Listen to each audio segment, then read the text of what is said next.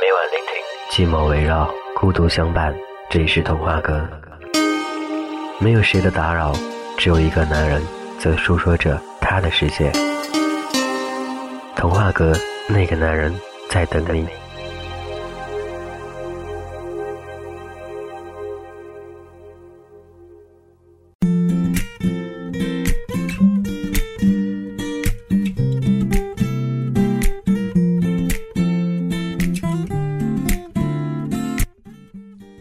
是否一直都无法平复？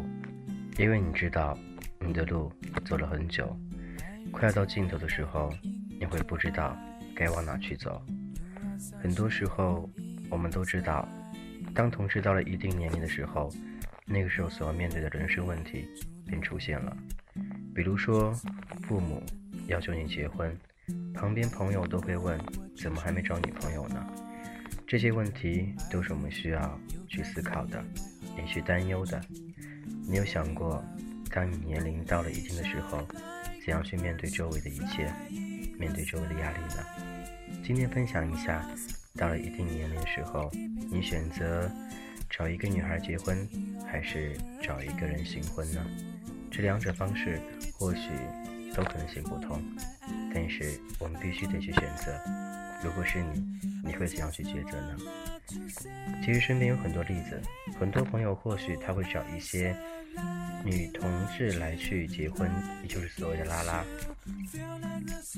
但是可能结婚之后，彼此之间矛盾会有很多，因为刚开始并不是接触很多，也并不了解他们的生活圈，所以当你真正的两人在一起生活之后，原来发现彼此之间隔阂还是有非常大的原因，因为可能女同志她们的生活方式和我们不一样，她们对待感情问题、对待生活问题也是不一样的。或许你会认为，嗯，按照风俗一样的，结了婚之后还是各过着各自与各自不相干的生活，但其实很多时候，比如说逢年过节，还有。嗯，每天要住在一块儿，这都是一些所要去经历的东西，也无法避免的东西。但是你从来没想过，你觉得似乎找一个女孩结婚，这样就交差了。但是给你生活将来压力造成多少恐惧呢？还有，你结婚之后，父母肯定会让你生小孩，你有想过吗？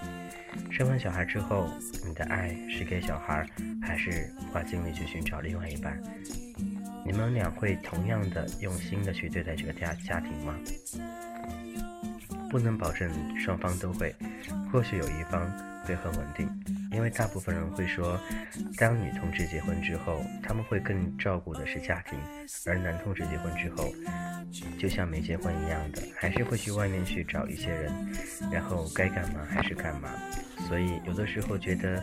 如果你找一个人新婚，一定要想清楚，对对方是否够了解，不然到后面也是一个无底洞，那将是一个深渊了，让你会非常痛苦的。接下来说一下关于我们的，嗯，怎么说呢？就关于找一个正常女孩结婚，所谓的就是同期，有想过吗？相信在很多新闻报道上，我们都听说过同期这个字眼，我们会明白很多，会知道很多。但是想想，真的要和对方生活在一块儿，你想想，每天晚上可能对方会有点需求，因为其实男性和女性一样都有性生活上的一些需求。但是你是同志，可能你对女孩一点兴趣都没有，那个时候你该怎么办呢？你能硬得起来吗？你能和她发生关系吗？或许偶尔一两次你能克服过来，但是你知道，性生活。和你和她在一起的生活是必不可少的，因为你和他在一起生活很多年，所以你和他在一起的关系必须要更加贴切，你懂得吗？或许看东西不能过于太片面，所以如果说你还对女孩有点兴趣，可以尝试的培养。但是如果你真的对女孩没兴趣，这个时候就非常难抉择了，到底是该结婚完成父母的嗯一种要求，还是坚持一个人生活到最后呢？其实说真的，作为一个同志，真的很痛苦，不知道自己将来该怎么办，对将来也是很渺茫，很渺茫。太多因素要去考虑的，所以这个时候必须的分下轻重，该怎样去抉择？你准备好了吗？面对这样的问题。感谢一直聆听，这里是君泽浩的童话歌。今天分享到关于我们必须将来长大之后要经历的事情。每个年龄阶段所经历的东西不一样，但是到了那一天，如果家人逼你要你谈女朋友，要你结婚，你该怎么办呢？有想过将来吗？